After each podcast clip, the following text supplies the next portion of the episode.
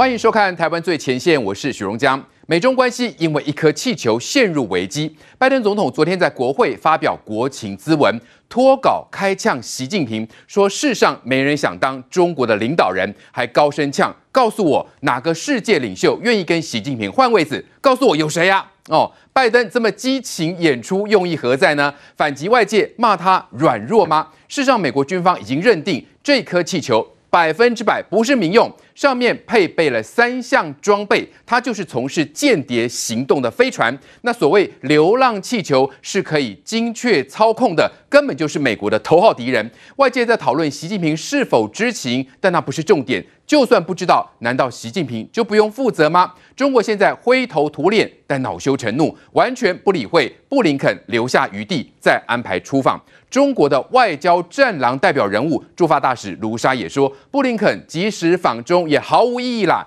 中国不留余地，那美国还要放软吗？尤其美军已经掌握被击落的气球是属于中共海南省的军事机构，背后有个庞大的计划要监控全球。还有气球的制造厂商也知道了有军工背景，那现在底细都被美国查出来，中国态度还这么嚣张，美国后续会怎么制裁呢？中国还有什么筹码呢？那转移目标到台湾吗？美国众议院外交委员会主席麦考尔四月将要率团访台，那议长麦卡锡也可能在稍晚会访问台湾哦。中国专家竟然呛，先攻击台湾机场的跑道，看你怎么窜台。大言不惭，连中国人自己都不相信。不过，国共紧密合作，夏立言今天在北京跟台商台生座谈，他说为台商台青反映问题，不是一党之私啊，批绿营双标。但是台商台生是表面，私下有没有隐藏版的行程呢？国民党在地方选举中大胜，绿营批朝共卖台还有用吗？特定的媒体还针对年轻人说，国民党这样交流很好啊，难道要交恶吗？那民进党要如何突破国共更为细腻的操作呢？加上国民党在等待回国民党的办法，二零二四蓝绿对战最新局势发展，今天节目中都有深入的分析。先叫来宾，首先是民进党立委王定宇，中江大家好，好，再是桃园市议员于伟成将军，中江好，大家好，还有台湾智库策略长王义川，大家好，资深媒体人吴国栋，中江好，大家好。好，再是国民党台北市议员李明贤，大家好；财经专家徐清煌，中江好，大家好；好，再是政治学教授范世平，中江好，大家好。好，我们先来关心呢，拜登昨天在国会国情咨文公开点名呛习近平。Name me a world leader who changed places with Xi Jinping. Name me one. Name me one. The bridges were forming between partners in the Pacific and those in the Atlantic, and those who bet against America are learning how wrong they are. It's never, ever been a good bet to bet against America. Never.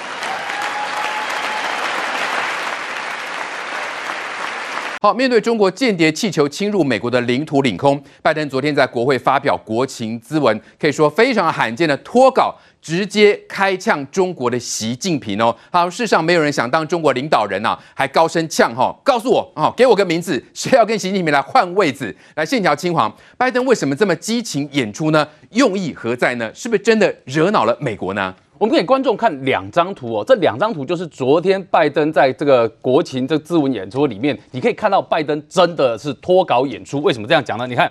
这国情咨文演说里面哦，你看这两张图，他在拜登里面，其实这一段话在讲的是什么呢？他讲的是说，民主的世界哦，在他这执政之下呢，民主的联盟变得更强大，然后专制的联盟呢变得更弱小。然后他的意思就是说呢，在这个时间点，世界上有哪一个国家的领导人会愿意与习近平主席互换位置呢？他的意思就是说，因为我拜登上任了，所以呢，我拉了很多的这个联盟，我的联盟跟我的联盟国家呢，第一个科技上面封锁中国嘛，第。第二个，联手起来，在各个地方对中国发出，你如果敢在台海做任何挑衅的动作的话，我们一定会采取相应的动作。第三个。该做军演的，该拉日本的，我就拉日本拉军演。所以在这个情况之下，拜登话讲得很重。所以请观众朋友注意看哦，这两张图里面，你有注意到一件事？拜登的表情看起来是很凶的哦。在这个国会的这个咨文演说里面，你看两张图都看得出来，拜登的这个表情他是很凶的。然后，所以他是非常语气很重，讲这句话讲什么话呢？他说：“你给我一个名字。”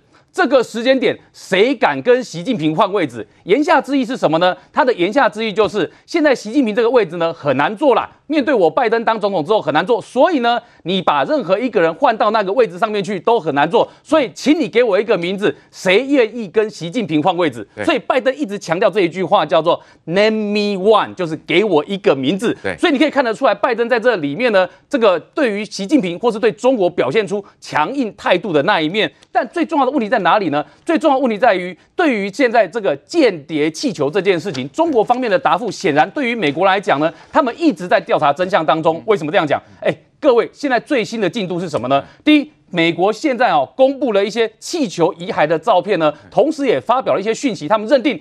这个就是一个间谍的飞艇，为什么是间谍飞艇呢？掌握了哪些东西？掌握三个重要的设备来做判断，哪三项重要设备来做判断呢？昨天跟前天我们介绍了好几项零件，但今天美国告诉你，光是有这三个设备的部分就可以判断，这就叫间谍飞船。什么叫间谍？什么哪些设备呢？第一个，太阳能板。但它的上面你可以看到，气球的下方挂了好几块大太阳能板，那个大太阳能板的面积大小都不是气象气球里面应该会出现的，所以它绝对不是气象气球。那第二个，好，这个妙了，这个叫遥控舵。什么叫遥控舵呢？意思就是说呢，透过这个舵，它可以让这个这个这个间谍气球呢转向。那可以操纵让它转向，那这个舵的转跟操作呢，搞不好是可以远端去做操作的，遥控的嘛，对不对？遥控就是方向舵嘛，对不对？所以它等于是说，它可能在这个中国本土可以去遥控这个舵，可以让它去控制这个气球转向。那你都可以控制了，那你还告诉我说这叫气象卫星，你不是摆明骗我吗？那他说意外进入美国领空嘛，对不对？所以你既然都是人去控制的，那你怎么可以跟我说它是意外不小心飘到这个美国去的吗？所以不是嘛，你不是意外，你不是不小心嘛，你就是刻意人为操作这个舵，让它可以飞过去。所以这个遥控舵是美国美军在指控的第二个关键设备。第三个关键设备是什么呢？是你有螺旋桨啊，有螺旋桨跟舵的遥控舵的搭配呢，让它更好操作，更好转向。换言之，哎。你既然有遥控舵，你也有螺旋桨的存在，那其实呢，你俨然就是一个小型的飞行工具啊。所以你看，美国昨天打捞起来的时候，特别说，哎呦，它的重量跟我们美国飞国内线的小型飞机一模一样。这个话的意思就是暗指说它是可操作飞行的嘛。那既然可操作飞行的话，那你就跟一个小型的飞船没什么不一样啊。所以今天美国的媒体跟美国的官方呢，有人用间谍飞船来形容。各位，前几天的形容叫间谍气球，今天已经用间谍飞船来形容，为什么？因为它有摇，它有舵，它有螺旋桨，对，它可控制、可操控、可转向。在这个情况之下，对美国来讲，哎，这是大事，不是小事。所以，美国今天采取了外交行动。这个外交行动是什么呢？各位注意看哦，美国的外交行动呢，就是针对在华盛顿的四十个国家，一百五十名的外交官呢，由副国务卿谢尔曼呢，去对这些外交官做简报。他们简报说，告诉这四十个国国家一百五十个外交官，谢尔曼告诉他们说，你看，这就是中国人他们的间谍飞船在做的事情，他们就是用这些设备，所以。中国所做的间谍飞船不是只有在美国而已，而是在其他国家也有出现，所以你们其他国家也要小心跟防备它。而且最重要的是，在这里面，美方的专家还判断一件事情，他们认为说。这一艘间谍飞船呢，它其实它在传输的时候呢，它从下面监控到的资讯，它把它传输到什么呢？传输到中国的主机的时候，是透过混合卫星网络。这个混合卫星网络搭配它的设备，这艘飞船呢，让它整个的情报资讯收集的更完整。所以呢，对美国来讲，哎，你这不是摆明就是一个标准的一个情报战的一个开始吗？那你既然是情报战的话，所以对于美国来讲，现在美国人是很反感，很反感什么呢？各位可能没有。想到哈，在美国的推特或是美国社群媒体上面，美国人现在对于这种流浪气球、流浪飞船反感到了极点。我们给大家看三张图。第一个，你看，这是美国人呢，他们自己铺手的图。这个上面其实有着这个气球，然后下面的美国人呢，拿着玻璃瓶准备要砸这个气球。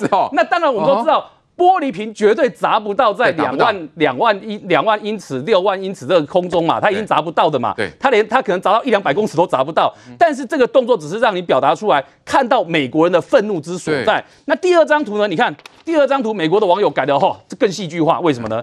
各位注意看，这个气球呢被 F 二十二击爆之后呢，下面掉下来的自然是什么呢？小熊维尼啊。那我请问你一件事情，这个小熊维尼他在暗指谁？他当然在暗指的就是习近平嘛。对，所以这表示的是美国人的一种愤怒嘛，就是我击爆这个球，但是掉下来的就是你习近平他的阴谋在里面嘛。对，那第三个图更直接了，为什么？第三个图呢，是代表说美国现在呢，确实拜登为什么要讲的这么强硬？强硬到他要说，你给我一个名字，现在谁敢替代这个习近平，他就会被美国修理。你知道为什么话讲那么强硬吗？因为共和党跟很多美国的民众发起对这个拜登跟对民主党的不满，所以呢，我们看到昨天有两个两支影片，那一支影片呢是共和党的民代，他怎么样呢？拿了白色的气球要去这个拜登的国会咨文的时候呢，去跟他抗议。对，然后你也看到纽约有一群的民众。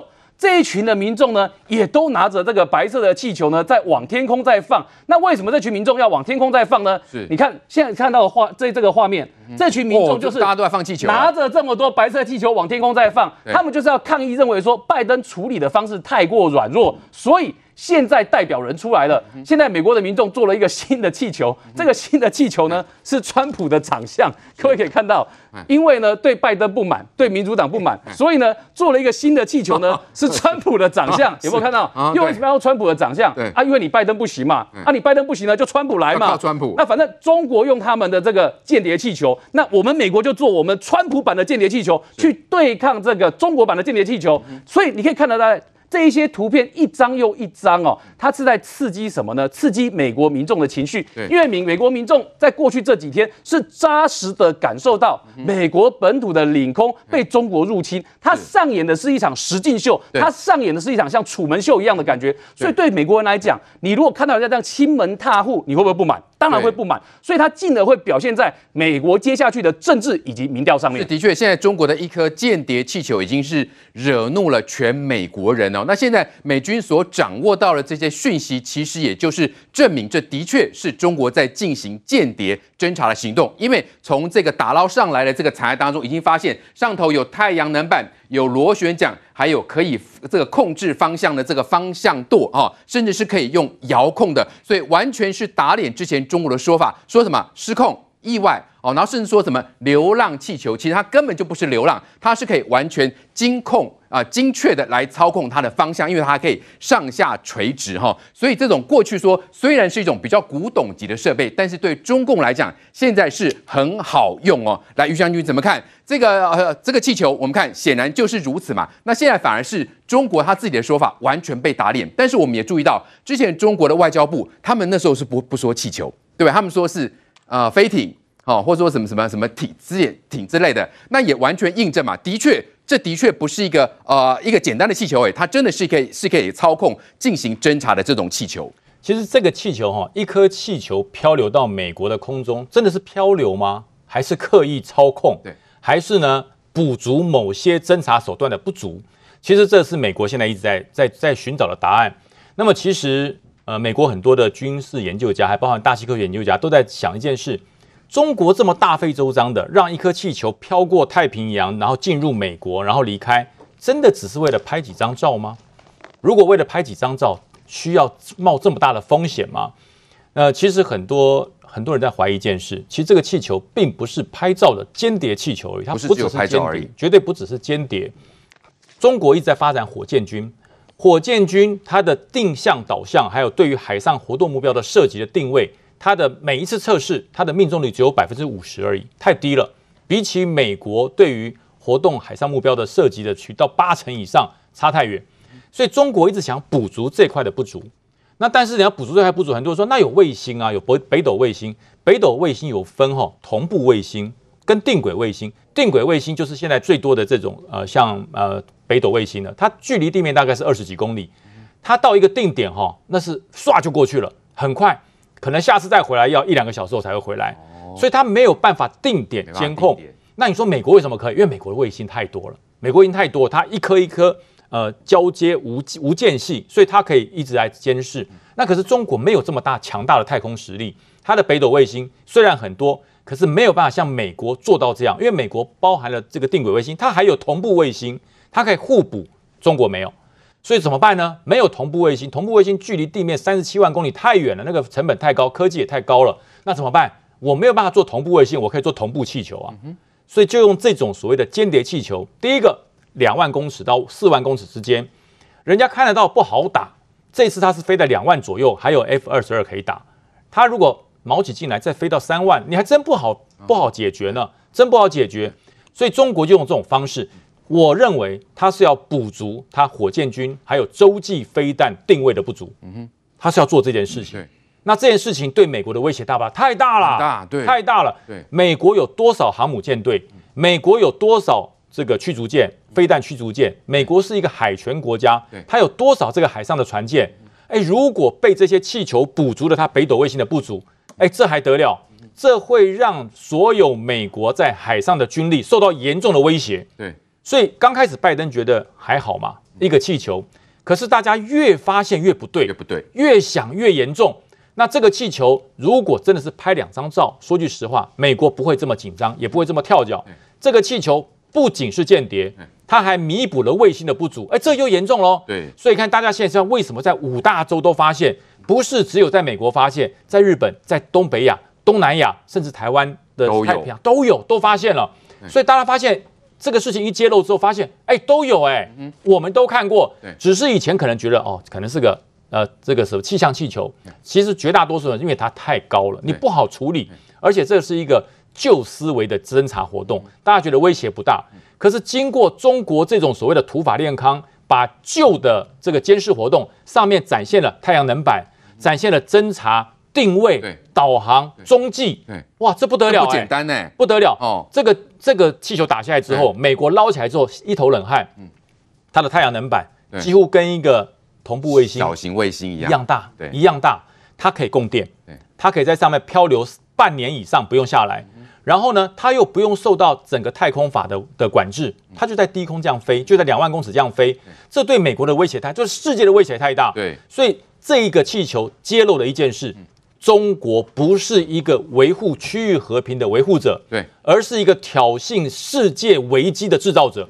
所以为什么让拜登这么生气？所以很多人说拜登在国会咨询这个演讲的时候，可能是呃为了要选举，其实不是，那是真正面临到一个比苏联时代、比俄罗斯对美国挑衅威胁还严重的人出现了，更大的威胁。对，所以说拜登不得已要这样做。所以我说，其实哦，大家一直不要说说这是共和民主党在争，其实我觉得美国争到最后，他们只争一件事：美国的安全。对，美国的安全会影响到全世界。刚刚新网友说，你看美国人是很愤怒的哦，对，因为他们觉得他们的上空已经被侵入了。美国是不容侵犯的。嗯，美国这么多年以来哈，它的上空是不容侵犯的。对，哎，一个气球，你一只。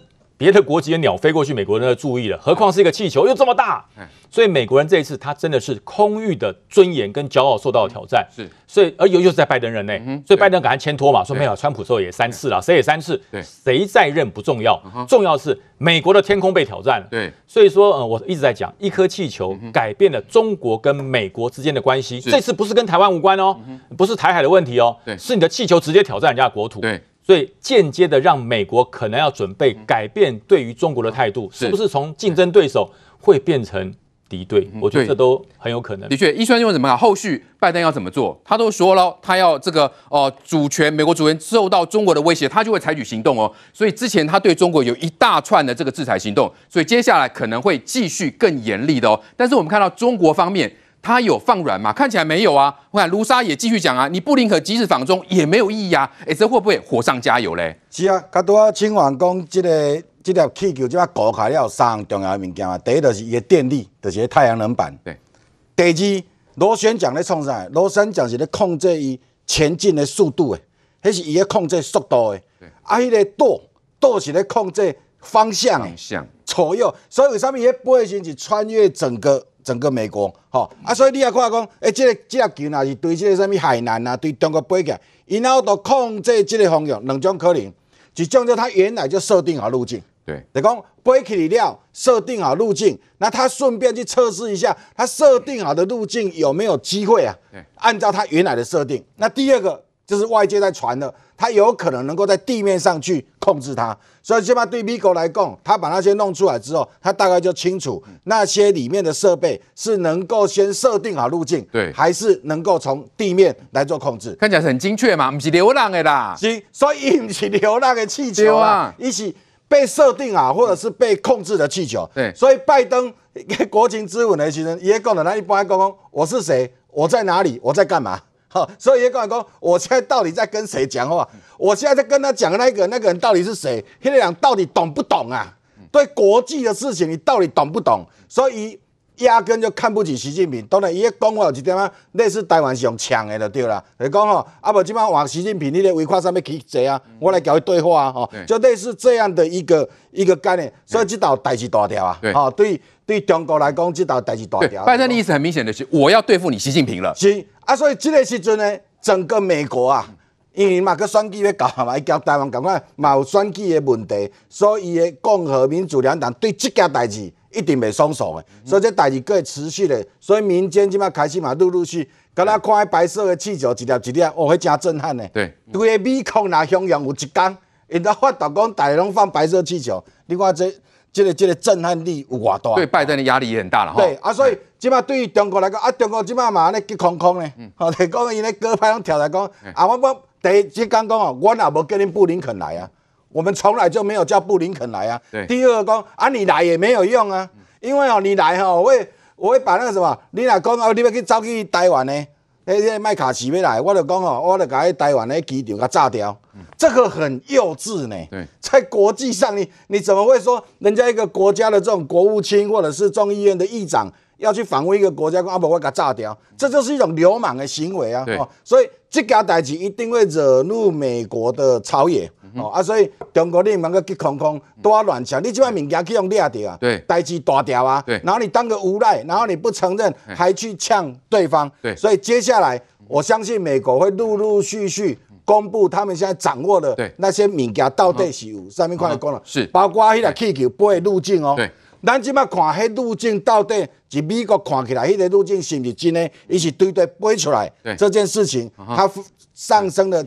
这个发动那个基地在哪里？是对美国来说也是很重要。对，的确，来，丁伟，你怎么看？因为现在美国拆解这些残骸，已经了解到了这个气球一点都不单纯，一点都不简单，也绝对不是流浪。但是呢，中国看起来是哈这个更小灯熊皮啦，反正就是呛下去再说。卢沙也说，你布林肯即使访中也没有意义。但其实我们看到，拜登跟布林肯其实是有留余地的哦。哦，布林肯有说我们可以之后再来安排访中哦。但在这种情况之下，那你美国还能够放软吗？再来还有一种说法啊，这个习近平是被人家冲康。问题是，即使习近平不知道，他就可以不用负责吗？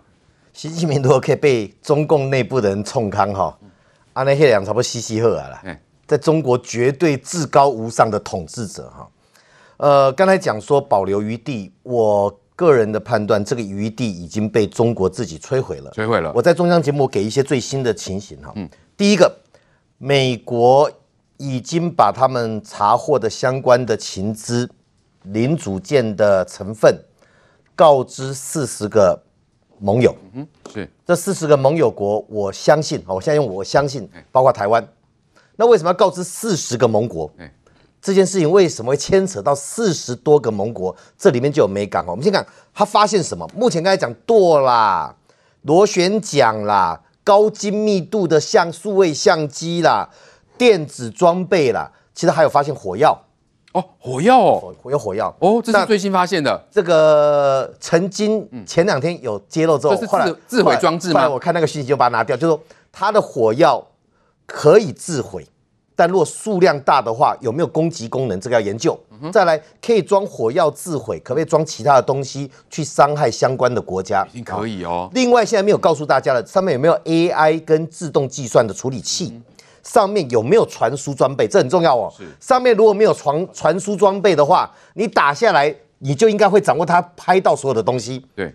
那。如果没有传输装备，你是假设这个气球飞一圈还要回到它母基地，嗯、所以它母基地是什么？对，它才能下载这些东西嘛。对，那如果有传输装备，透过什么卫星？嗯，透过什么样的方式？是地面有接收站吗？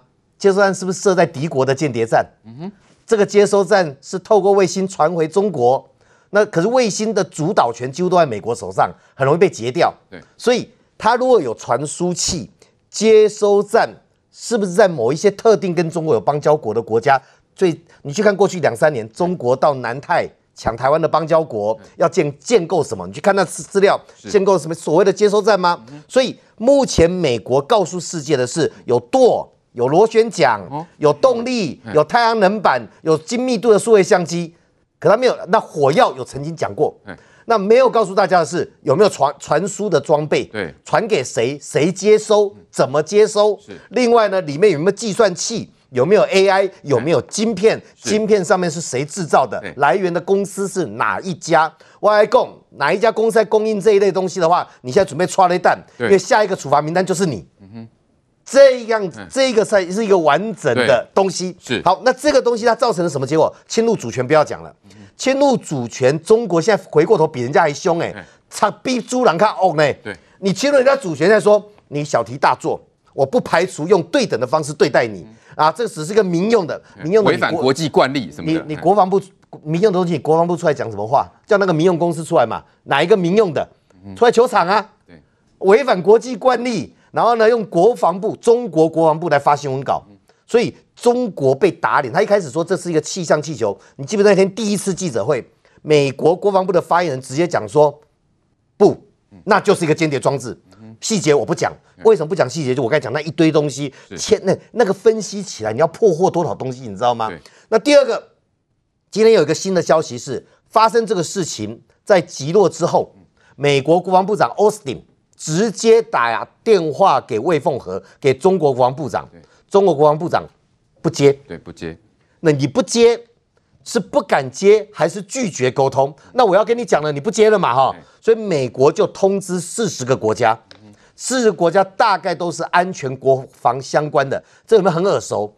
俄罗斯跟乌克兰打仗，美国奥斯汀是不是组了一个四十国盟友？对，要对抗俄罗斯，支援乌克兰。现在也联络四十多个国家。对，那这后续当然就还有动作嘛。那除了这以外呢，美国也揭露了中国有间谍气球部队，是派驻在那个部队在哪里，基地在哪里，全球都有，坐标是哪个？对，美国有掌握啊。所以这一个间谍气球部队，然后再来，为什么要用气球？价便价格便宜。嗯滞空时间长，可以补足间谍卫星之不足。对，因为卫星哈，我们一般卫星如果是同轨卫星，大概距离地表就是三百公里以上，拍的话精密度不够。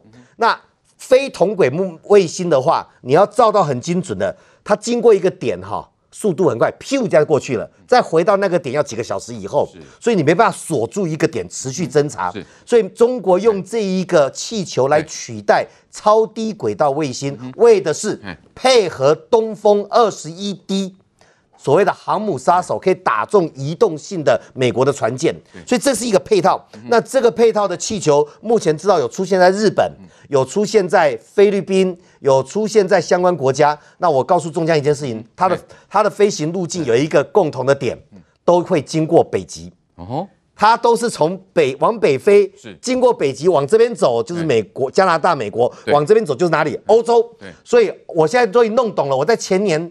去年读北约安全报告的时候，那时候写北约的报告有一句哦，我们的主要威胁来自于北极方面，中国是北约最大的潜在威胁者。我现在搞懂了，他那个路径就是从北极哈往左往右走，那就可以路径都是最短的。对对，不要说欧洲没有这个气球，所以美国通知四十个盟友国里面，欧盟占了里面的一半，所以在这个事情。对美国绝对无法容忍的就是你侵犯我的国土安全跟内部，而你侵犯之后又不接电话，又说谎，又呛声。对，那美史上美国每一次本土被侵犯，他都会做很大的动作。Twin Tower 双子星，对，派兵到阿富汗打了二十年的战。二战的时候，日本派了气球过去，他轰炸那个气球工厂。对，然后这一次中国做了这个动作，又拒绝沟通。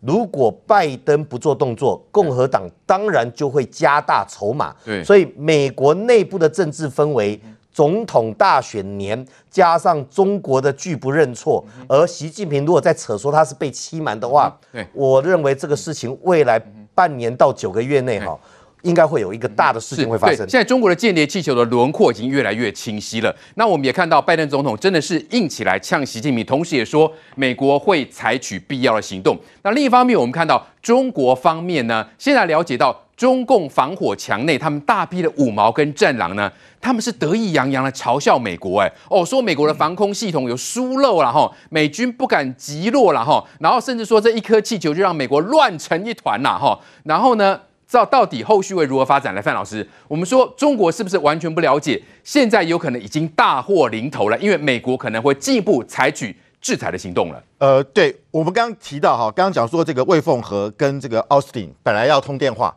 就魏凤和没接电话。奥斯汀是美国的国防部长，哎，你魏凤和不接，你可以把电话转给谁？转给中国中央气象局的局长庄国泰啊。因为你们当初说这个气象，这个是个气象的这个气球嘛，对，哦，然后庄国泰也为了这个下台了嘛，要跟美国表达我们啊中国负责态度嘛。为什么为什么不转接？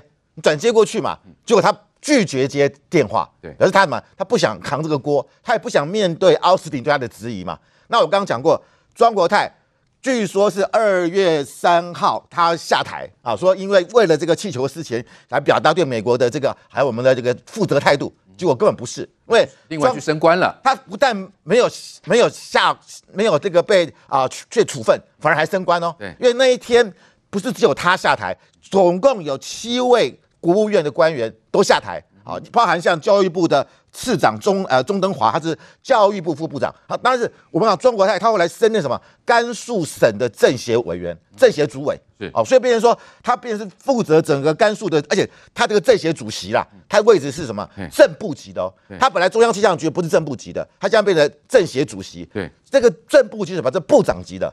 所以这些人不是下台，根本是另有任用了。另有任用啊，另有任用。那另外我们可以看到，就是说刚讲过。《华盛顿邮报》有说中国有这个间间谍飞船的这个部队，其实我们现在已经不能叫它气球了。嗯，气球通常是准没有动力，它事实上它是有动力，有螺旋桨，有舵，所以它其实算是一个飞艇。飞艇啊，甚至是叫飞船。那觉得它是可以有它的一个主动，就是说我要往东我就往东，我要往西往西。气球是顺着大气层在飘嘛，它没有所谓的主动性，所以这个是完全不同的。对，好，那我们刚刚讲过，《华盛顿邮报》说这个基地在哪里？在海南。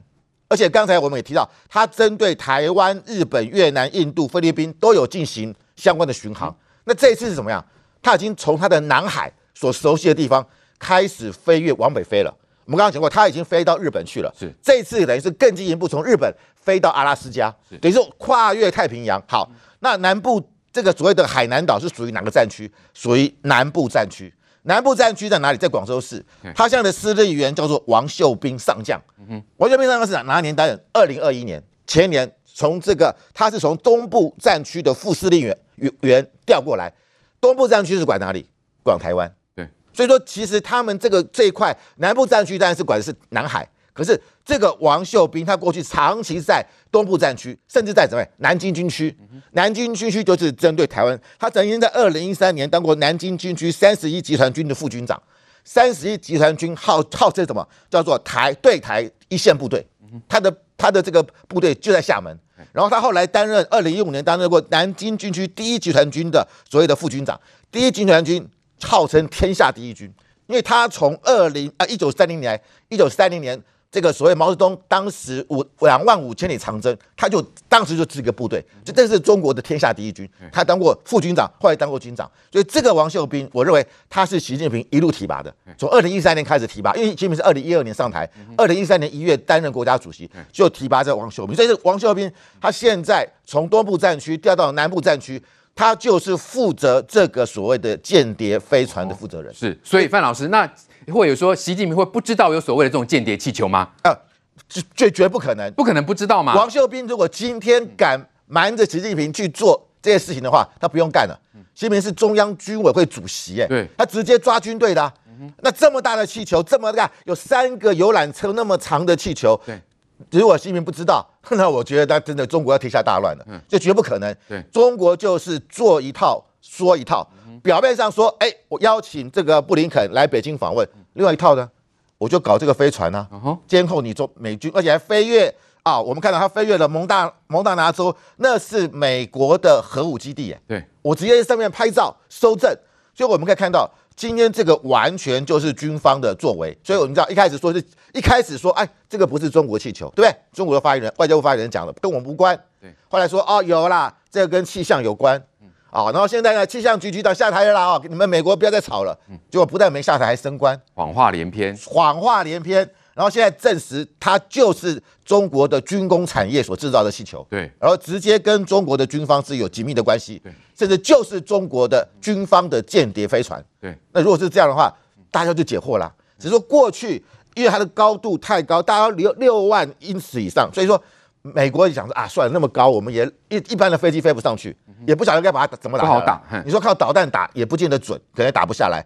而且它所以在这个地方就变成束手无策。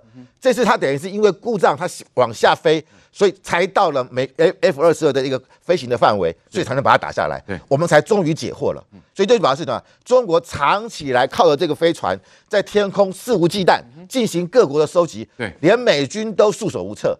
这是终于抓到了，那我觉得这件事情会让国际间对于中国的这个间谍飞船飞艇，大家更加的注意，而且有更加要怎么样去把它防范，是用什么方式把它打下来？我觉得全世界各个国家应该来思考这个问题。现在后续就要看美国拜登到底要如何做了。来，青黄，现在美国看起来是筹码满满。中国有什么样的筹码呢？要继续跟美国搞对抗吗？现在是拜登搞了一大堆制裁法案，那接下来呢，有可能会针对这种间谍气球对中国哦，这个我们说会有进一步的什么样的措施吗？我觉得早晚这个美国跟中国哈，针对间谍气球这件事情，或是间谍飞船这件事情，早晚这件事情也是要谈的。为什么是要是要谈呢？因为今天我们看到在美国方面的消息呢，美国的国防部释放出来的消息是，他们也认为说。这个中国方面呢，这一个飞船的行为呢，不是蓄意挑衅的行为，但是哦，后面这但是最重要，是布局已久的全球间谍气球的布局的计划。所以换言之，美国把它当作是你就是在监视全球的战略的一部分。那既然是这样的话，我当然要根本性的从结构去瓦解你嘛。所以今天啊，有一个非常重要的事情是，大家就去问这个布林肯说，哎。习近平到底知不知道他做了这件事情？但习近平知不知情？那布林肯回答的方式呢，也很巧妙，他没有正面的回答这件事，他只是说这个行为很明显的侵犯了美国的领土，也侵犯了美国的主权，所以美国才要把它给打下来。可是其他的学者呢，包括我们看到像伦敦大学中国研究所的这个所长，他就解释的很清楚啊，他说。中国做这样的事情，习近平怎么可能不知道？习近平一定知道，只是习近平在这件事情上面存在两个误判。哪两个误判？第一个误判呢，他是完全误判了说这个美国会出现的反应是什么，他没有想到说这件事情会影响到布林肯，就完全取消他的出访，这是第一个。第二个误判是他误判了这个行为呢，美国不但要打下来，而且美国呢民众对这件事情高度的反感。习近平显然低估了美国民众的民意的反弹，所以呢，这表示一件事情，因为毕竟。中国不是一个民主国家，所以他不知道民主国家的民众看到这个行为的时候，民意反弹压力很大，民意反弹压力大，就会把这个压力压到政治团体、压到政党的身上去。因为我们看到，其实布林肯跟拜登对于中国的态度，其实是有一点弹性跟余地的哦。对，那现在如果中国，我们看卢沙也又继续这样呛下去。那恐怕我觉得美国根本完全没有所谓的那种弹性跟放软的空间啦。这就是为最大的问题之所在，在于说这个外交来说，坦白说外做外交这件事情，大家本来就会留一些余地，有一些空间，有留空间，有来有往，大家才有谈判的存在嘛。如果没有谈判的折冲交涉留空间的话，那请问需要外交干什么？所以做外交这件事本来就会留空间，但问题是你有没有发现一件事，在中国把余地拆掉的人实在是有够多啊！你看。去年呢，对于裴洛西访台这件事情，把“余地”两个字给拆掉的人，那一个人是谁呢？那个人叫胡锡进。在今年呢，哎，已经主动放话，假设这个这个众议院议长要来台湾，他把这个台阶把它拆掉的人是谁呢？是号称中国国师的金灿荣。他说如果来的话，要把它打下来。所以你会发现，这些人都在把余地给拆掉。但问题在于说，中国在这个时间，到底是美国需要中国多，还是中国需要美国多？这个话要讲清楚。什么意思呢？中国现在面对到的就是一个经济不好的情况嘛？什么什么？怎么说？我来，我们跟大家讲三件事情就好。第一件事情是你知道，对中国来讲呢，哇，这个他们本来期待说疫情解封之后呢，会有报复性的消费，是。结果你知道发生什么事情了吗？中国的民众呢，报复性的消费没有出现，报复性的偿还房贷倒是出现了。结果呢？还到呢中国的银行现在说不准不准不准，你当初跟我借十年就是十年，二十年就是二十年，不准你提早偿还。为什么不准你提早偿还？赚利息啊！啊，当当然嘛，你提早把房贷还完了，我就没有我我就赚不到利息钱嘛。可是你去看哦，这是中国央行的调查哦，中国央行针对五十个城市两万个民众做的调查，你比较想要储蓄，还是你会去消费，还是你会选择投资？你知道结果是什么吗？百分之六十二的受访哦，央行中国央行做的调查哦。百分之六十二受访的民众选择，我宁可去储蓄，我宁可把贷款先还完。所以搞到中国政府呢，现在啊不准啊，就是中国很多银行不准你民众提前来还房贷。那我请问你，对你的内需有没有帮助？没有帮助。第二个，中国现在呢，我们有提到一件事，很多人没有工作要找工作，那很多的外商他也出走了。在这个情况之下呢，中国呢用了四个字想办法来救，怎么救呢？叫以工代赈。什么叫以工代赈呢？来来，各位看一下。这个以工代赈呢，他现在特别讲清楚，我要发预算给地方去救这些民众。然后呢，第一次看到这个现象，什么现象呢？中国在过去这么多年一直强调说，他们要走工业四点零，他们要走自动化，是全世界最强的。结果你看哦，他以工代赈里面怎么写？在他们国务院所发出来这个里，这个我们文件里面，他说。以工代证项目呢，可以不进行招标，任何单位跟个人不得强制要求招标。哎，你第一次有看到说这个东西不能招标的，哎，那如果不招标的话，这里面有多少贪污的可能性啊？然后再看第二件事情，以工代证，它下面写说，这以工代证施工单位哈，施工单位。能用人工，尽量不用机械，然后能组织当地群众义工，这个呃群众，然后尽量不使用专业施工队伍。意思就是说呢，能用人工做的，你就不要用机械做。你第一次听到就说要做这些工程建设呢，能那个。这个该用机械的，你不让他用机械，你一定要用人工去做，所以你就知道说，对中国来讲，他就是尽量你们很多人有工作最好。简单讲，因为中国的经济非常的严峻，因为经济非常面临崩溃的局这个地步。对，就是因为它经济状况很严重，所以我们刚刚就讲嘛，讲两个例子，一个从以工代赈例子，你就知道需要工作的人很多。对，那另外一个例子，你可以看到中国的民众对经济前景他们是觉得非常不安，所以大家想要还钱，但银行不让他们还。在这个情况之下，中国在这种事情还要跟美国一直在堵墙。然后要补补比强硬，比强硬到最后结果，那我请问你，关税有办法撤销吗？然后你这些科技的封锁有办法撤销吗？对，现在中国最大的问题卡在哪里？还有一个叫做产业无法升级。产业为什么无法升级？因为老美技术不给你先进的晶片，你没有，产业无法升级，你就创造不了新的就业机会。所以你看，中国之前影响到很多是蓝领的工作，但这两年呢？很多的在网络公司工作的白领工作者也面临到纷纷裁员的窘境，所以中国的裁员是从你从蓝领到白领都看到这个现象。那我请问你，在这个时间点哦，以对国家的民众跟民生好来讲。你跟美国在玩民族主义式的这种一直堵墙，对中国的民众来说真的是好事吗？是的确，现在看起来，其实拜登有可能进一步采取相对的制裁措施哦。之前已经制裁很多了，现在还会针对什么制裁？不晓得。来，明先生，现在怎么看？美中之间到底谁的筹码多？中国现在还有力量去跟美国对抗吗？你说双方整体实力来讲，当然美国的整体实力，包括软实力，包括经济发展，当然比中国大陆还要强很多嘛。可是双方在于军事科技上的竞争，你看现在气球到底说就一颗两颗，还是现在变成说像美方讲了一个舰舰那个就说舰队啦，就说气球舰队这样，因为当然气球有它的包括军事用途嘛，它不好追踪不好定位，成本也比间谍卫星低，所以有它的用途在。那现在美中针对这件事情，只能说双方关系更紧张嘛。原本如果布林肯照预期的可以访问。中国的话，那双方是不是接下来有没有可能啊？拜登有没有可能复访？如果这样说，那美中关系就趋于缓和嘛。那现在因为一个一颗气球，然后双方关系又紧张起来。你看接下来第一季过了之后，美国今年开始要大选呢。大选你大选年，美国可能因为对中关系会放软调吗？不太可能嘛。不太可能。对，所以接下来说布林肯还有可能说再安排去访中吗？不太可能。那你过了第一季之后，你看布林肯不去之后，接下来第二季开始。接下来就是总统大选呢。总统大选依照美国现在国内的气氛来讲，对对中对北京大概不会有太友善的一个言论嘛。包括昨天的国情之文讲到这么强势、这么硬的情况底下，没有看到过去的国情之文对老共讲到美国总统对没有过吧？哈，很少了，应该应该没有看过了。你看过去包括美中的冲突，从一九九九一九九九年南斯拉夫呃中国大使馆被误炸，然后到了二零一零二零零一年南海军机互撞，双方都可以找到下台阶嘛。那目前看起来是找不到下台阶了，所以我认为预期在短期之内，至少在总美国总统大选年之前一年之前，大概美国的外交、军事相关的政治上的互动大概就会停了啦。就现在就说双方不要再。擦枪走火，甚至更高的升高，就有可能就升高冲突了。现在是说军事外交停了，政治也停了，那财经这一块要不要停？如果是停了，就平全面停摆嘞，那就很严重嘞。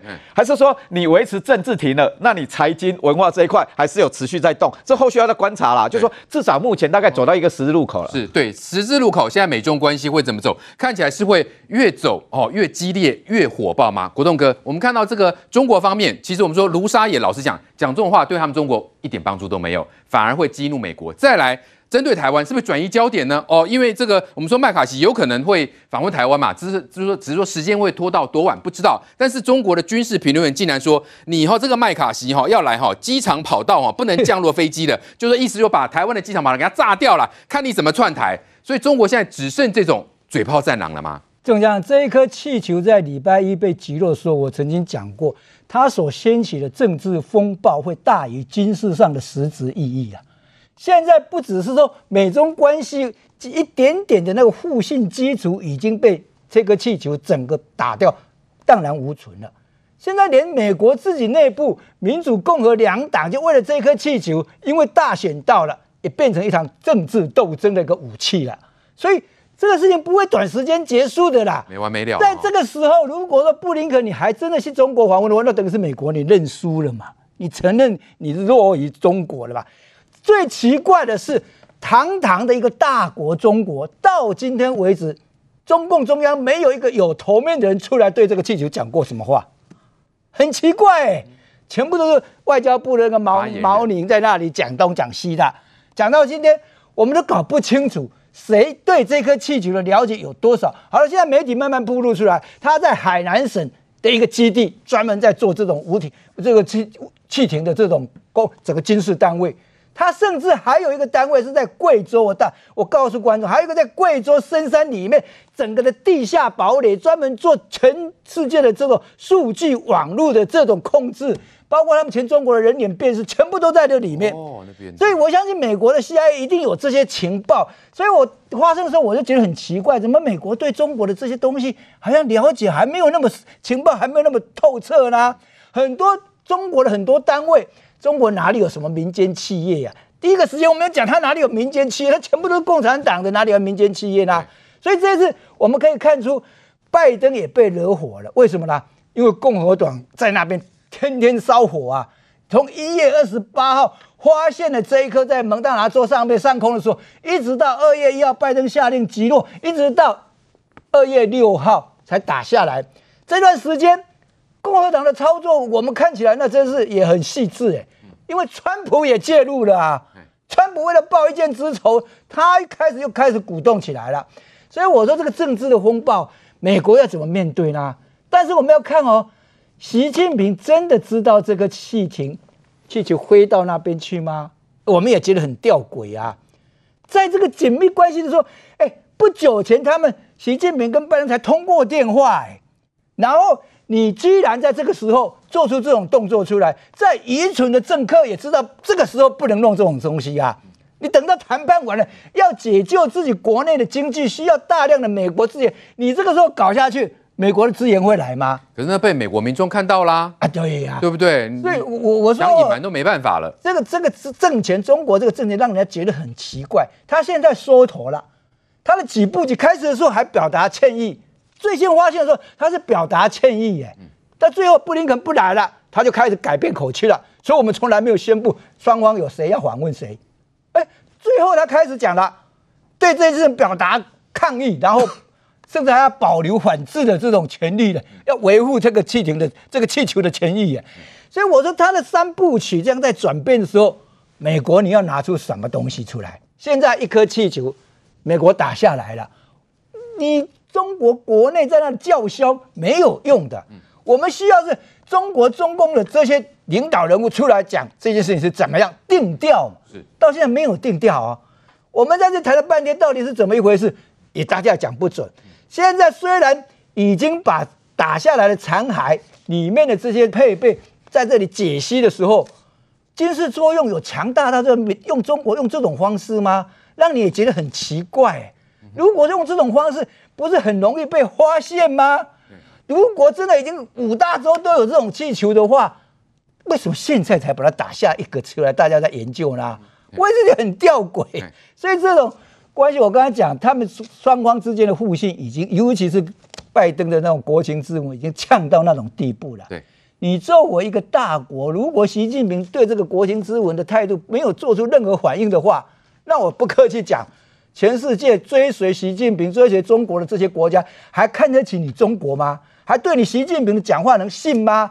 人家美国公开总统公开这样呛声，对，结果你缩头乌龟，不敢回呛，只有国内的小五毛粉红在那里呛，那个没有用处的啦。你要人家看你领袖怎么表态嘛。只有到现在，习近平还不敢呛声。我说奇怪，中国什么时候会对美国表达了这么软弱的态度，也是绝无仅有。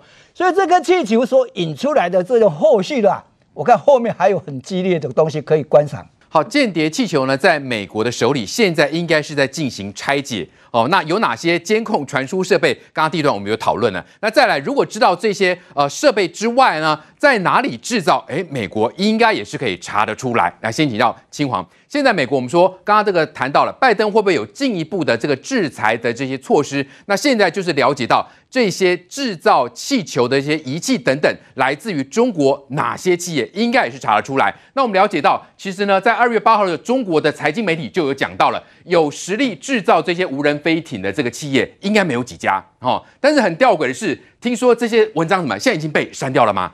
呃，现在你看到的呢？上面中国这个财经媒体叫做 BT 财经，它是中国的财经自媒体。它当时呢，它其实发，它其实 BT 财经上面介绍很多都是跟股票有关的这种公司。那但是当时他谈谈这一篇呢，他是想讲到底中国哪些公司是可以做出这样的一个飞船出来。所以他当时点名到了亿航科技啊，像株洲橡胶设计研究院，还有大疆这些公司。但当然，其实以我所知，也不止这两家，也还有其他的公司。哦、对，也还有其他的公司。但是他为什么点名这个呢？是因为哈、啊，就是刚好在腾讯跟几个网站上面都谈。到了《流浪气球简史》这一篇文章，这篇文章里面呢，特别点名到这家公司，这家公司呢叫做中国化工株洲橡胶研究设计院有限公司。那么这个公司呢，以前是只属于什么呢？它本来是只属于中国的化工部的，它本来是中国化工部的乳胶工业研究所。它本来做的是什么？它本来做的是橡胶瓶，它做的跟气球是一点关系都没有的。但是到后来呢，它因为做不下去，亏损连连，所以要做转型。要做转型，当时他转型去做什么呢？他转型就是。去做所谓的气球，那去做气球的时候，当然应用很多嘛。气球你可以做气象气球啊，你也可以做中国军方要的这种，我们讲说它的这个间谍的气球啊。那结果这个公司呢，当时他所做的是什么？你可以看到，他当时的这个气球的工艺呢，它的碳高的高度到了四万八千米，后来甚至到了六万米的高度。那换言之，它技术有没有做出来？有，包括我今天去查了一下，它至少有三四十个哈相关的专利在手上。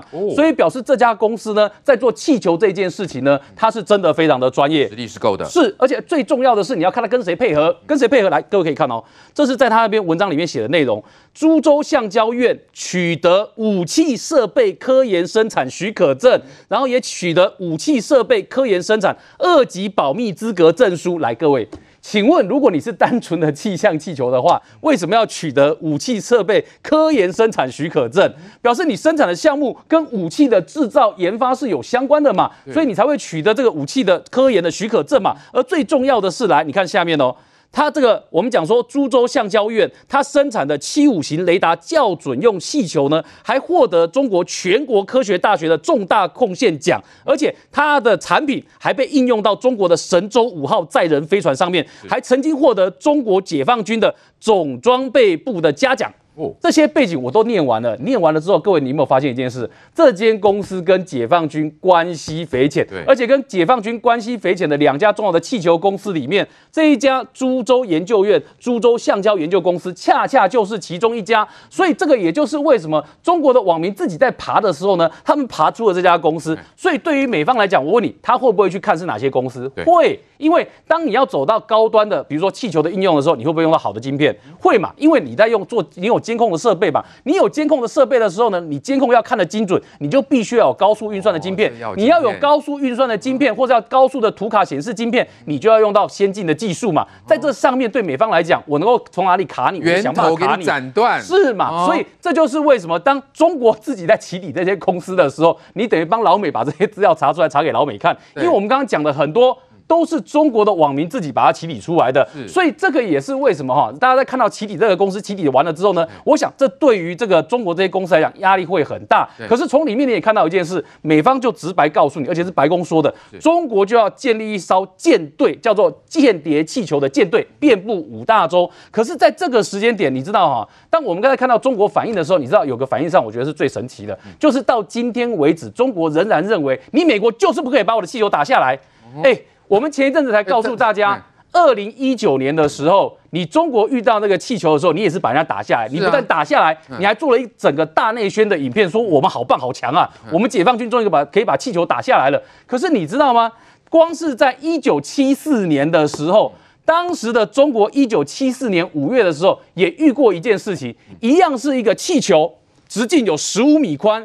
气球从新疆直接飞进来，飞到河北，飞到甘肃，这样的一个气球飞进来的时候，你知道当时中国的反应是什么吗？中国的当时的总理周恩来，周恩来的反应是说，不惜一切代价，务必击落。哎。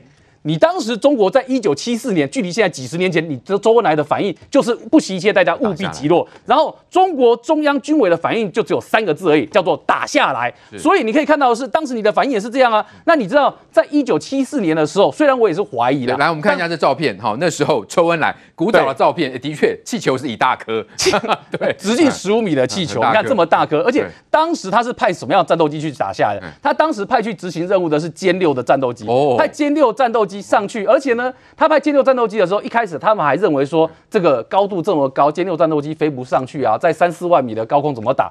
他说后来是因为这颗气球呢，好像因为觉得中国没有技术能力可以把它打下来，所以这个气球高度后来降到了一万米到两万米之间，所以他们觉得说是不是可以打打看？所以当时他们派了一个叫董培的飞行员，然后呢。开着歼六就直接飞上去，然后呢，第一次射击打的时候呢，还没有成功啊。然后所以这件事情一开始没有成功的时候，他们还想说这样子我们中国真的打得下来啊。而且这一篇文章我怀疑也有内宣的性质，为什么？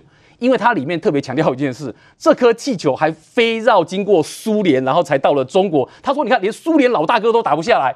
苏联老大哥打不下来，等一下，那那个气球到底是哪一国的啊？是苏俄的吗？哎，还是还是哪一国的？当时根据中国这篇文章的写法是说，它是美国的间谍气球，是哦。可是它飞来的位置是从苏联的位置飘向这个中国，飘向新疆，再飘到河北，然后再飘到再飘到甘肃这边来。然后这篇文章里面就特别提到说，你看飞到苏联老大哥的地盘，他也打不下来。那我们中国真的打得下来吗？结果他说后来在董培的努力之下，第二次升空的时候呢，连续对他开了三枪，终于打下来了。但是中将在这里面哦，他是一个非常成功的内宣，因为他告诉中国的民众说：“你看。”在一九七四年的五月十六号的时候呢，我们的歼六战斗机呢就可以开枪把这个十这个十五米直径的这气球把它给打下来了。可是当时后来很多人的疑惑是：第一个，歼六在当时一九七四年的时候有能力做得到吗？第二个是他那时候也不是配备像他一二零一九年的这个霹雳十的这个导弹。他说他只对他开了三枪就把它给击落了。所以这也就是为什么当这篇文章写出来的时候，它凸显出两件事情：第一个。表示中国，你看，在一九七四年的时候，你看到这个侵入你领空的气球，你的第一反应也是把它击落嘛？而且从总理到中央军委讲的都是一样的话。第二个，这件事情的真实性到底是内宣成分比较高，还是真实性成分比较高？大家其实心里是打个问号的，因为他说这件事情呢。中国有一段时间都没有张扬，一直到了过去几年呢，这个董培呢才把这件事情揭秘出来。可是这个揭秘到底是真的揭秘，还是留下更多的问号呢？这个就不得而知了。对，世界其实呢，这种间谍气球呢已经是呃由来已久哈，当然可能应该是可能各国都有，但是呢现在因为是中国的这颗呃间谍气球引发全球的的关注，当然美方呢也这个提供了盟友四十个盟友都了解了。那现在美国还提供了一个机密报告，就是这几年呢已经有一百六十三。三起哦，那看起来这个数字相当的高，那也代表美国的确是有在监控，同时也披露说中国具有这种全球性的间谍气球呢，是舰是这种舰队哈，遍布五大洲。来，于将军怎么看？美国是真的有呃这个什么监控由来已久，不然怎么会有一百六十多起这样的数字出现来？大家发现一件事，为什么美国监控了这么久都不说？哎，到现在这颗气球被击落才讲，因为用气球来当间谍的活动哦，就有个最大的好处，就是看起来威胁不大，因为老旧嘛，这个年代了还有人在用气球，所以开始的美国人可能是当成一个追踪的目标，然后没有什么危害就让它过去，反正又很高，绝大多数人们看不到。那这一颗是降到了两万公尺以下被人家看到，否则的话，我觉得美国会最更呃会持续监控。可是美国这次打下来有没有收获？我觉得有意外的收获。呃，某家媒体有揭露哦，说你不要认为这个中国这个气球是便宜货。呃，他们呃这些网友就上网去爬书，去看看这个他们的公开采购的这个造价多少哦，七百万人民币哦。这颗气球要七百万人民币哦，不便宜哦，哎，不便宜，上千万台币哦。所以说，你你认为中国这个气球是等闲视之吗？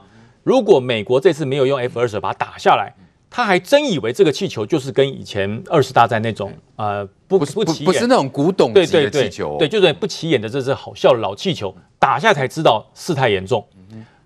气球的构造是聚乙烯的，不是以前所谓的那个传统的材质，聚乙烯它防爆不会拉扯，所以你看。它被这个响尾蛇弹打过去是被扯扯开的，否则一般的机炮打不破。第二个呢，它下面吊的是什么？是太阳能板呢？太阳能板是什么意思呢？它就等同一颗低空的卫星。是，哎，它不用花高成本把它打上去，也不用去抢卫星轨道，它就在下面。而且呢，它有推进器。这个推进器告诉什么？它想要叫它去看哪里，它就去看哪里。然后另外哈。这个网友又间接找到说，这个气球隶属应该是在中国海南某个军事基地，这更严重了。是中国海南有个港叫榆林港，鱼鳞港里面是填的什么？是南海舰队里面所有的核动力潜艇都在那边，都在那个地方。核动力潜艇依据中国的宣告，它是可以有潜射的洲际飞弹可以打出来。可是中国的潜射洲际飞弹一直有一个很大的问题要克服，它打定向目标 OK。打海上活动目标不 OK，打两发能够中一发赚到，打两发全部拖靶正常。所以那个洲际飞弹又这么贵，从潜舰里面打出来又这么样雄壮威武，可是拖把不是很难看吗？对，所以说它必须要补足它的不的这个定位的不足。所以这个间谍气球它具备的四大功能，我觉得这四大功能都让大家触目惊心。侦查监控没什么了不起，间谍气球就是侦查监控，照照相嘛，回传影像。那功能应该是基本的。对，这基本。一定会。后面两个才可怕，导引跟定位，它还具备了导引跟定位，这可怕。那说那为什么会在海南会可怕呢？在海南榆林基地旁边一百三十五公里地方还有一个基地，这个基地习近平都去过，叫木棉基地。哦。二零一八年成立的，这个基地是主要是做什么？做电子战，主要做电子战，里面在干什么？没人知道。你进入这个基地。方圆五十公里之内全部盖台，全部盖台，这是一个机敏的基地。那如果这些间谍的气球是来自海南，跟这个木棉基地之间有没有关联？有没有关联？对不对？监察、侦监控、定位、导引，这严重了。再加上鱼鳞港里面的是什么？鱼鳞港里面是核动力潜艇哎，它的这个洲际飞弹会在这个中国这个所谓的鸭子划水。用气球偷渡的方式弥补了它卫星定位的不足。嗯哼，所以如果这个气球没有打下来，美国还会认为说中国的卫星因为跟美国的 GPS 系统差很远，更不要说军用了，是。差非常远。哎，于将军，我可以说有了这个间谍气球，中共的导弹可以打到全世界。任何他想要打的目标吗？活动目标，活动目标，主要针对活动目标，那威胁性就非常高，威胁性变高。哎，所以美国这次把这个间谍气球打下来之后，他才发现哇，一百多枚多多颗气球在全世界飞，他才知道这十这一百多枚不是笑话，嗯，这是一个天大的阳谋啊！对，可以打美国，打欧洲都可以喽，打全世界哦，你全世界的活动目标，它会提升它的精准度，是。所以说这一次意外的打下这个气球之后，揭露人家说叫做气球舰队，应该叫做空中气艇舰队。是为什么叫气艇舰队呢？它是有组织的，它是有串联的，对，它是有母体单位的，它是有接收、研判、导引、定位单位的。是，这当然是一个空中所谓的最也不算低廉啊，一个七百万人民币也不便宜。对。所以这一揭露了中国极大的阴谋，嗯哼，也就是说，你居然一般认为说现在都是利用卫星，是。没有人在搞气球了，对，可是你却把气球做到了近卫星功能，嗯，那最主要不便宜，七百万人民币，你一个气球怎么会这么贵？对，就表示它不单纯，嗯，是，所以这一切一切哈，让美国头皮发麻。可是幸好找到了，幸好抓到了这个气球哈，只要被人家揭发了他这个阴谋以后，就不值钱了。因为你在天上飞，那哎呀气球了，给他过去了。他发现这不是气球啊，这是间谍啊，对，这是定位啊，这是导引啊，是。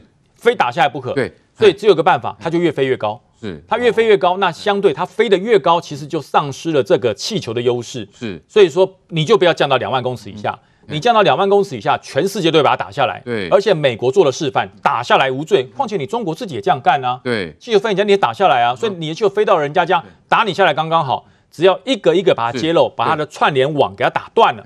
其实我觉得中国布局了这么久的这个气球监控活动哦，甚至导引定位活动。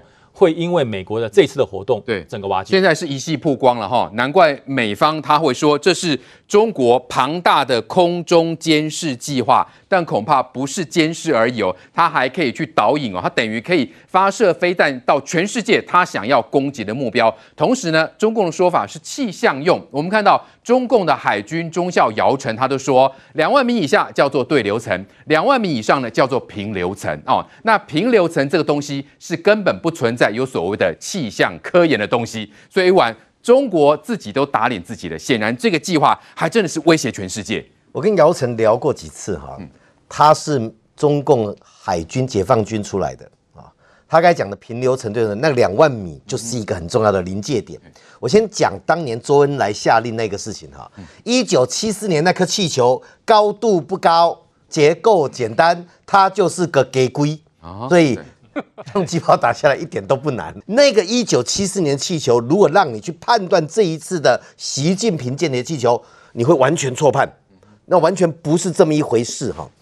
这个气球它牵涉到产业是第一个，它叫无人飞艇也好，叫间谍气球，它牵涉到高空巨型气球的材料。你知道那个气球随着气压的不同，它会炸掉的，压力变化它会爆掉，所以。这个高空巨型气球的材料，全世界能做的没有几家。第二个，它呢，它飞到上面去，它怎么控制上下左右飞？对，它要有 sensor，叫做感应器，感应这一边的气压、气流之后，我来调整我的高度。那要自动充气，飘高一点，顺着气流往要往我要去的地方飞；飘低一点，不要被风，不要被这个气流影响，把我带走。所以那个要有感应器，还要自动控制，还要计算机，所以里面有晶片、有硬体、有软体。对，谁在做这个东西？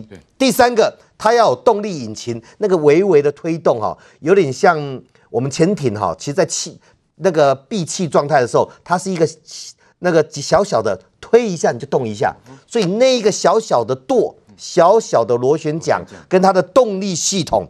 谁在做？我再强调一次，那是在高空上面哦，那要承受不一样的压力哦。对。然后再来那一个所有的太阳能带来的动力，带来的导向它的引擎，以及它自动充气控制高低左右方向这一套系统，没有人在上面，全部都自动控制。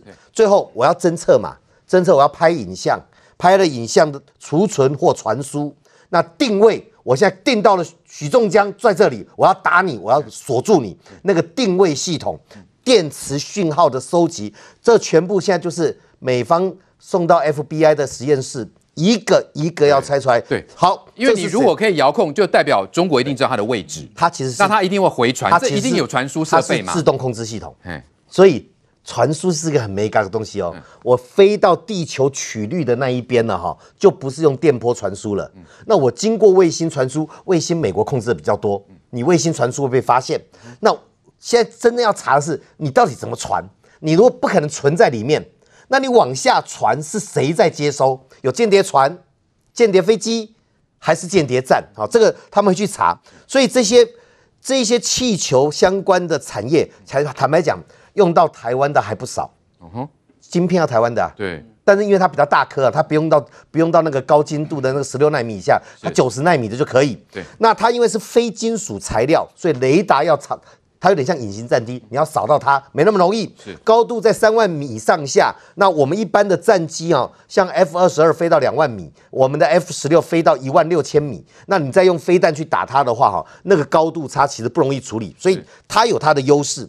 那一颗到底多少钱？美国在气球的应用其实比较先进。美国有一个叫 J Lens，J LENS JLens 的计划，一颗气球一亿七千万美金。哦，这么贵哦！他上次飞飞，害人家那个整个州大停电，勾到电线，所以美国说啊，这这麻烦了，一亿七千万美金，我设卫星就好了。他那一个 JLens 的计划哈，他在天上可以取代三到四架的电侦机哦，他又可以停在那边不动，电侦机还要回来加油，他停在那边不动。然后呢，它又不容易被查知，高度又比较高。那另外呢，在中共那个七百万人民币太便宜了。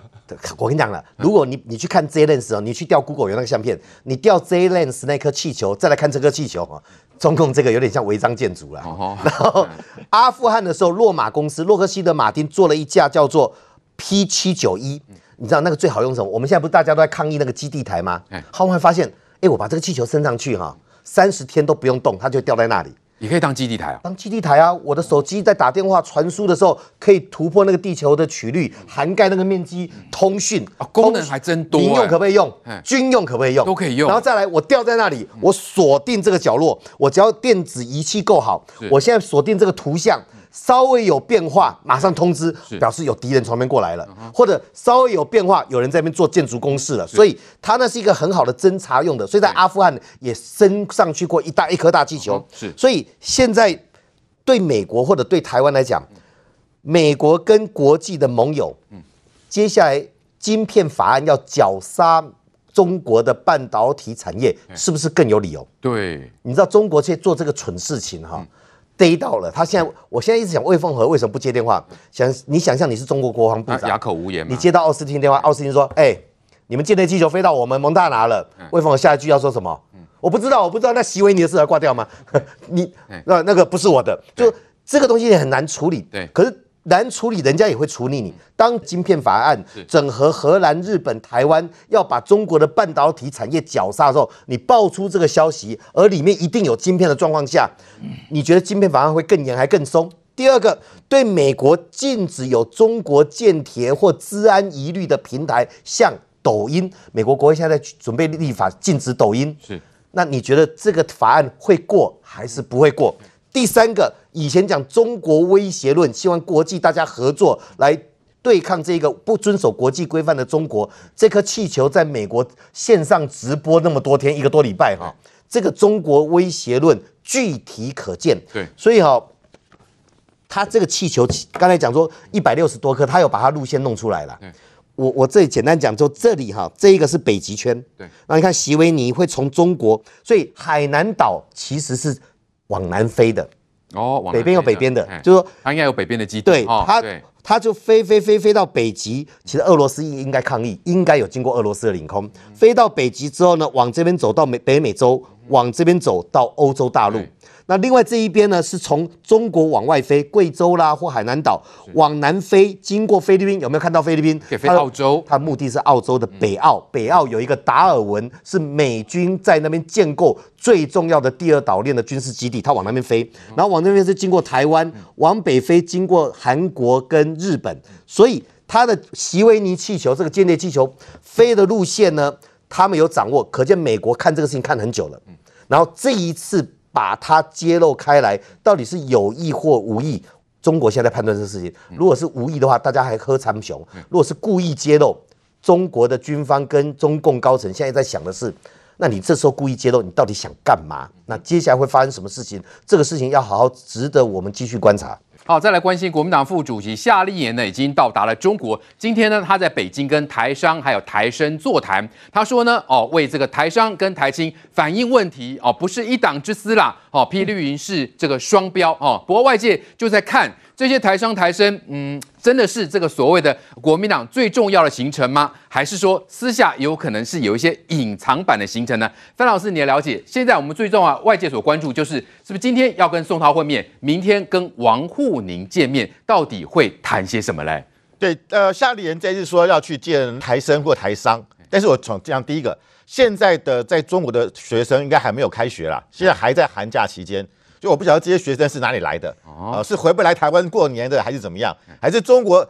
其实我们知道，中国很会找一些他当地的学生假扮成台生哦，假扮的、哦。之前那个习近平呐、啊，在无锡啊召开那个世界互联网大会，哇，下面站的都是外国人哦，很多说哦，这个是美美国某一家呃通信公司的老板，这家是德国哪一家公司的老板，后来会发觉住的那些外国人都是在中国的留学生，假扮的。哦 就假扮的，还还挂名牌，我是哪个公司的，所以这种事情很多啦啊。那他因为他怕讲这个台湾学生讲错话，但要挑呢，但挑主要是以福建为主，讲话不会有那金片子，对，要比较跟台湾讲话比较雷同的。哦。第二个，你说台商，其实经过这个中美的贸易战，从川普开始到现在为止，说实在的啦。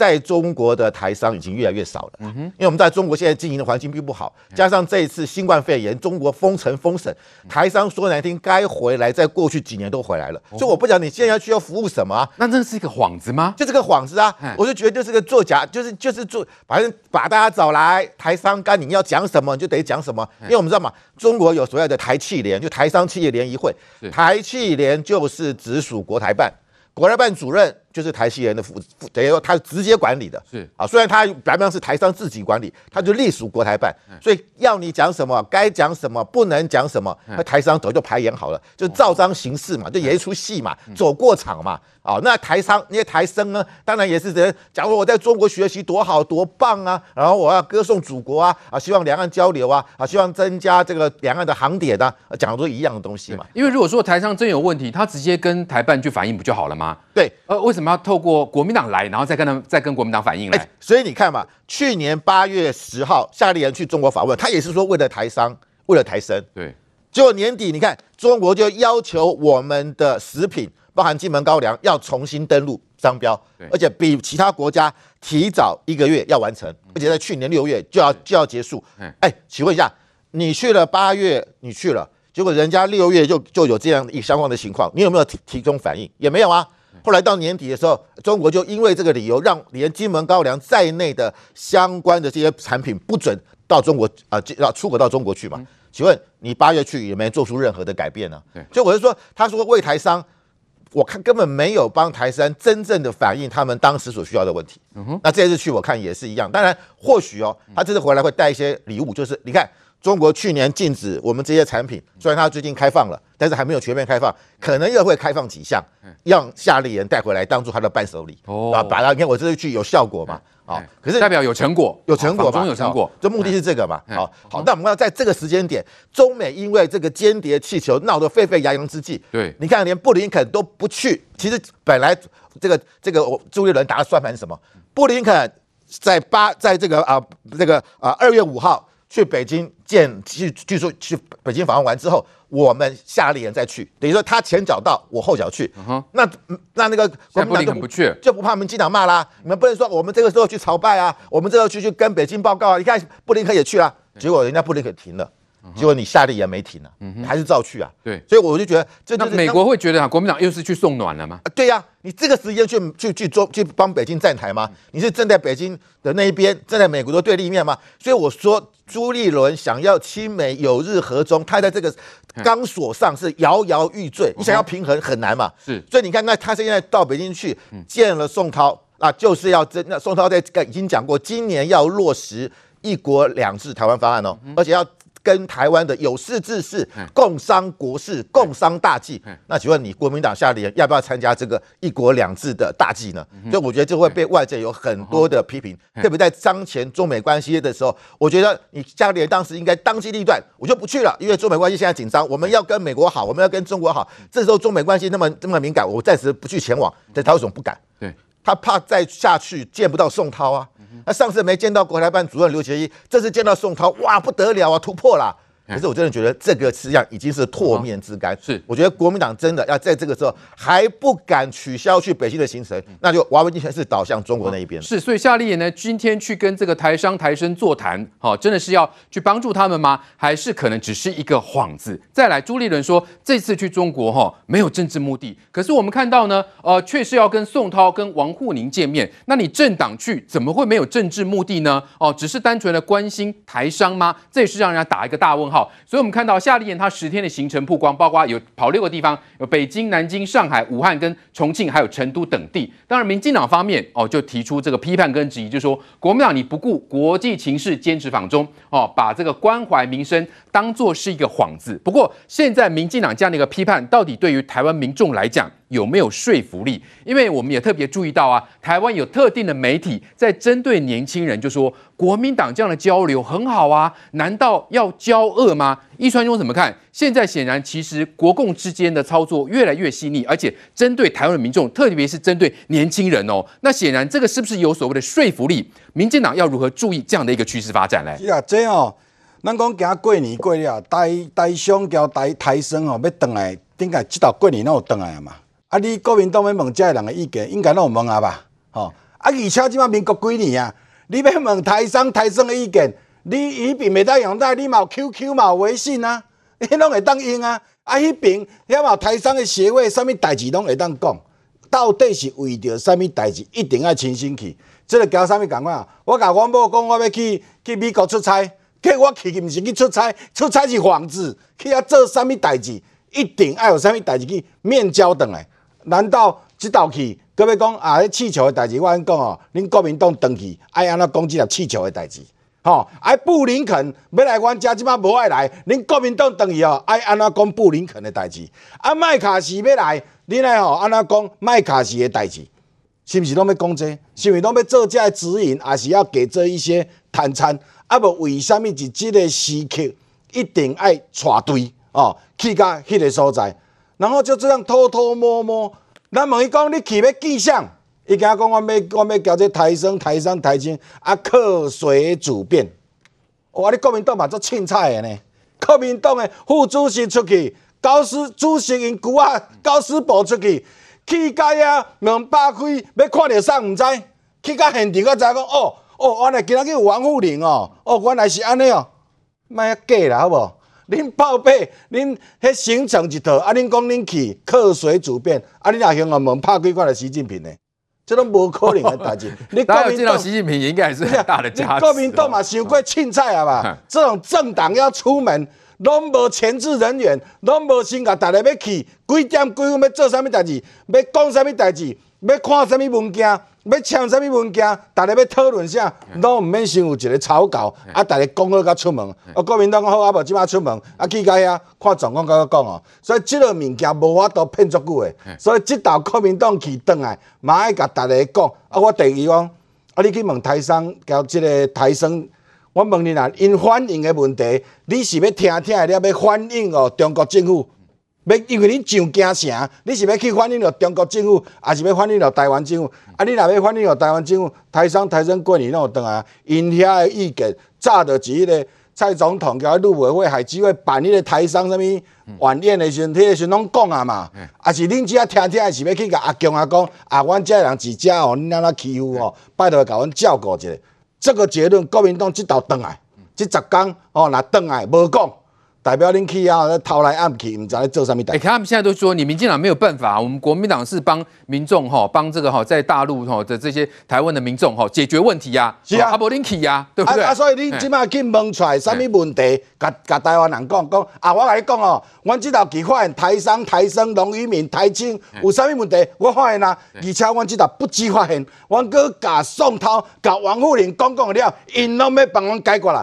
你把这个清单列出来，好，看有啥物问题是过去都无解决，啊，恁即马甲解决咧，讲互大家听话嘛。是，来于将军怎么看？现在国共之间呐、啊，虽然这个国内有一些这个，包括民进党在这个质疑啦，但问题是，现在台湾民众到底是怎么样看？就是觉得，哎，真的是要去这样的交流吗？这样的交流是不是隐藏很多背后，包括中国方面的武力威胁等等，通通忽略掉了，就觉得这样去交流就是很好吗？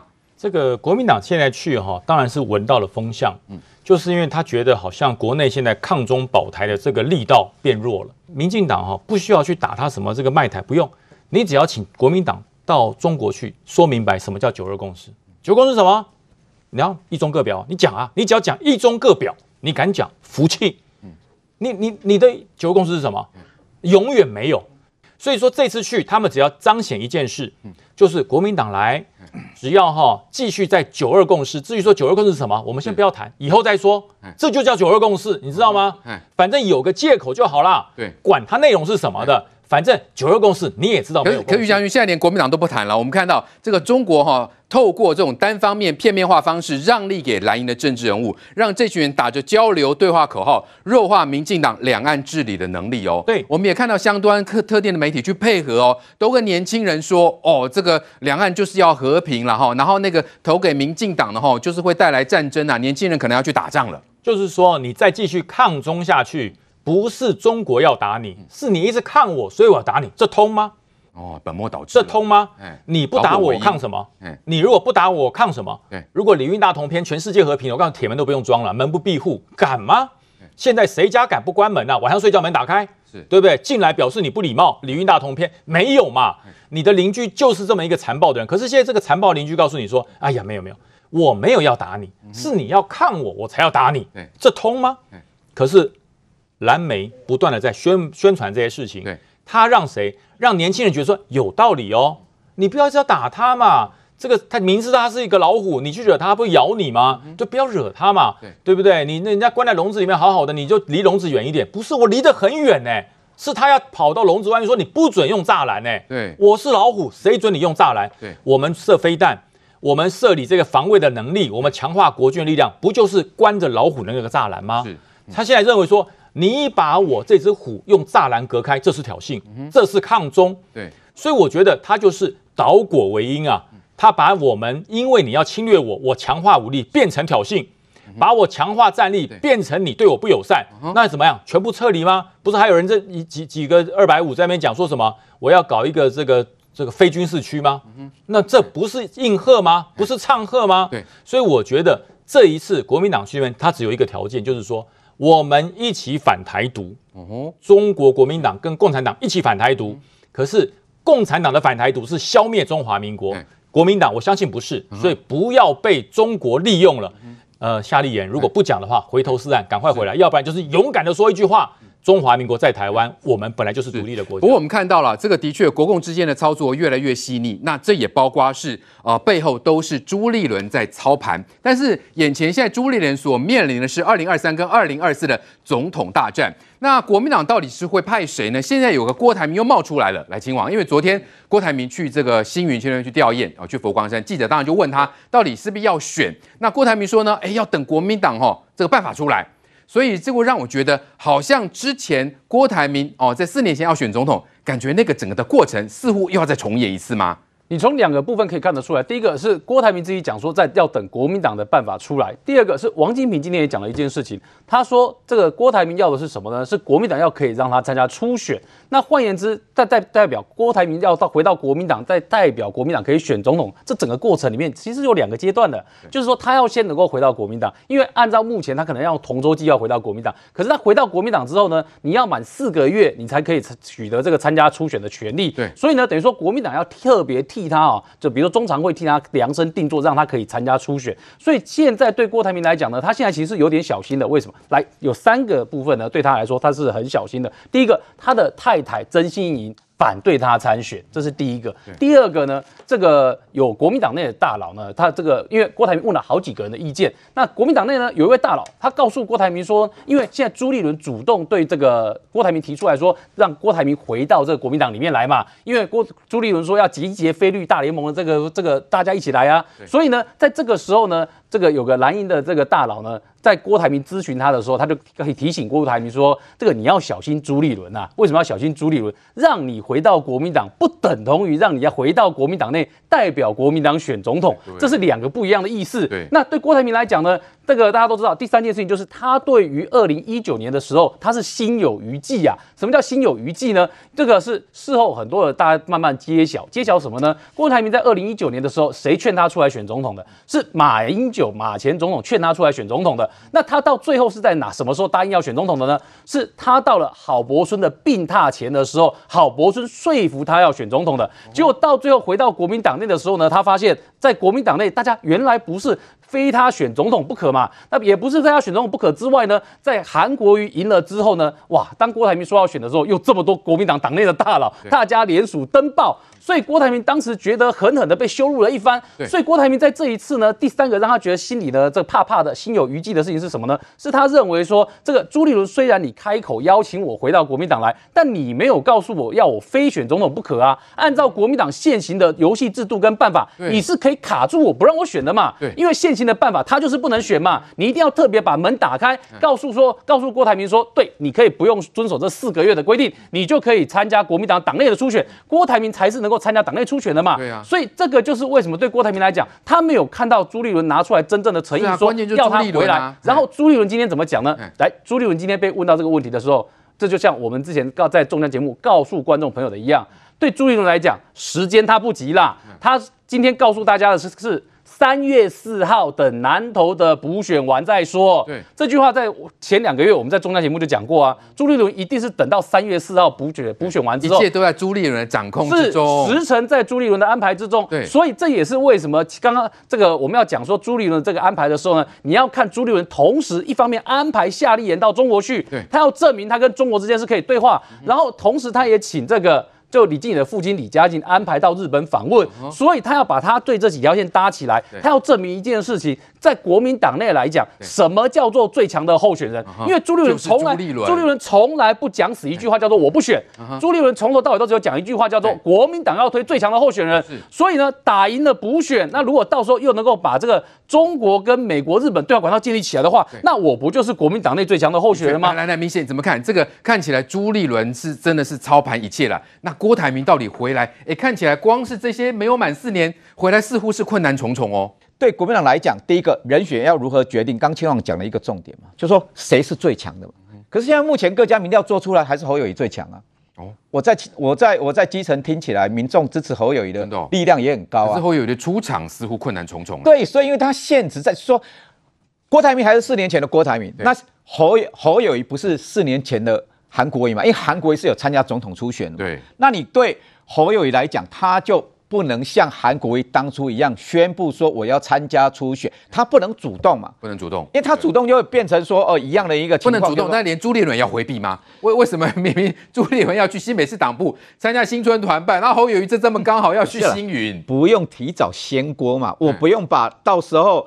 四五月，甚至到第二季到六月再决定的事情，我现在二月就先锅了嘛。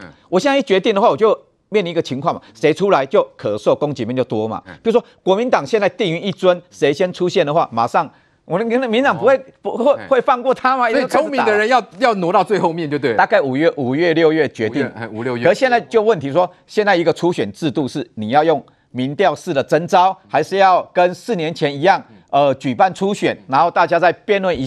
一次，我觉得现在还要在时间沉淀呐。到底会怎么演变呐？你可以预测吗？反正基层是这样了，基层基层目前的看法就是说要推最强的，然后比较政治人物。当然，现在立法院就分成两派了，有人要联署，希望郭台铭出来选，也有人要联署，希望侯征召侯友谊，变成两种声音。我觉得还要时间沉淀一下。来来，郭董哥来。中将，二零一九年的九月。郭台铭在初选输给韩国瑜的时候，发表一个声明，无法撼动国民党腐朽昏张的文化，退出国民党。离开的时候，我不知道隔了四年了，郭台铭你要怎么跟全国人民、跟以及国民党党员说，国民党这四年已经改变了，没有腐朽了，也没有昏张文化了。不然你怎么还回去国民党？我们就不知道。荣誉党员有这样的吗？我从来没有听过一个荣誉党员还混而退出这个政党的，那还叫荣誉吗？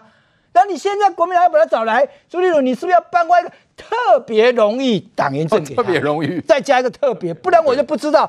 国民党不是红海的附属机构，哎，台湾人民也不是红海的员工，哎，不是说他有钱，他讲话就对了。你现在把你前后的讲话要给。人民解释一下，四年前我为什么骂国民党这种腐朽文化、这种贪混张文化？然后现在要回去，那现在你回去用什么理由？你要跟人民讲啊！大家听到不是说你有钱就可以来。吴敦义颁给他荣誉党员，是因为郭台铭借钱给他们，特别讲说，你看郭台铭借钱，所以得了一张荣誉党员。那你现在朱立伦，你还用什么理由呢？郭台铭是不是再捐一笔钱给你们国民党嘛？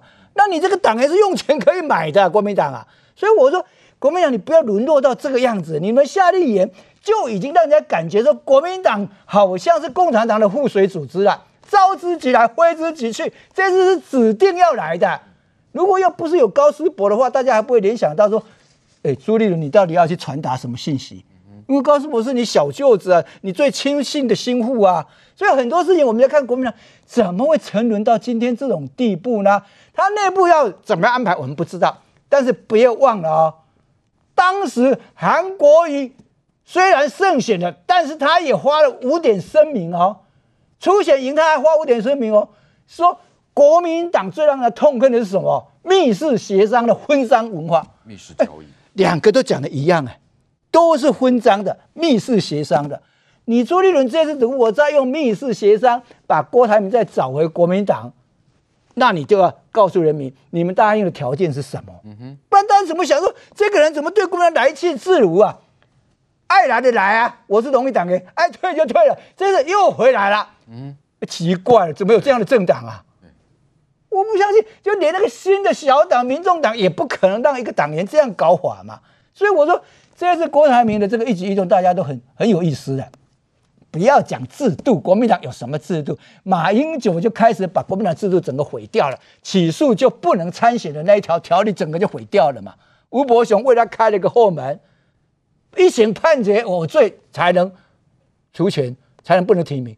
所以现在郭台铭也是在等着你国民党要用什么办法。他那句话要等你国民党怎么解决这件事情，我才来决定我的定静止。我如果让国民党拿不出办法的话，你要请国民党来很困难的。当时郭台铭看到他为什么退党，除了骂以外，就是因为三十一个大佬登报支持韩国瑜，要郭台铭忍让，跟韩国瑜合作，就是那样子。就是国民党大佬让郭台铭才觉得说，哇，这里面文化我我不能。郭台铭觉得好像被骗嘛，对不对？啊，现在他觉得不会被骗了吗？他经商惯了。他在红海指挥惯，他一个人定尊，他讲什么就是什么。他怎么知道参加国民党原来还有三十一个大佬在那里可以联署登报？那那怎么办啊？对，那你这一次如果还要再回去，不知道国民党有没有大佬又来？